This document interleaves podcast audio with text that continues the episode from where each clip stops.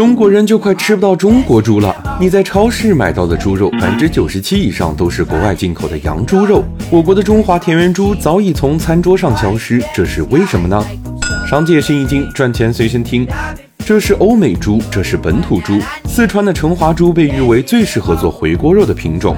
在四十几年前，有近五十万头，被吃到了仅剩七百多头。闻名全国的金华猪也从原来的二十多万头减少到了几百头。九十多种的本土猪种类，国家保护的就占了一半，剩下的不是灭绝就是濒临灭绝，以至于现在土猪比大熊猫还要难。所以，我国每年要从美国、丹麦、法国进口约三万头种猪，用来繁衍猪的下一代。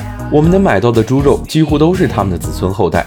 这些进口猪价格可不便宜，算下来一年要花三千多万。那为什么不用自家的土猪呢？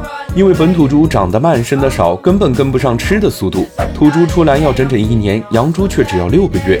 土猪一窝只能生产十几头小猪仔，洋猪却有二十几头。从成本上来看，进口猪也更划算。像大豆、玉米这样的猪饲料，美国的价格只有国内的一半，买种猪的成本当然也就更低。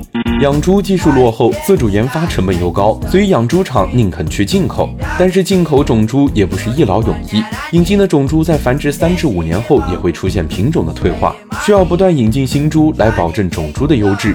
长此以久，中国的猪肉市场就成了外外国猪的天下。你有多久没有吃到正儿八经的土猪肉了？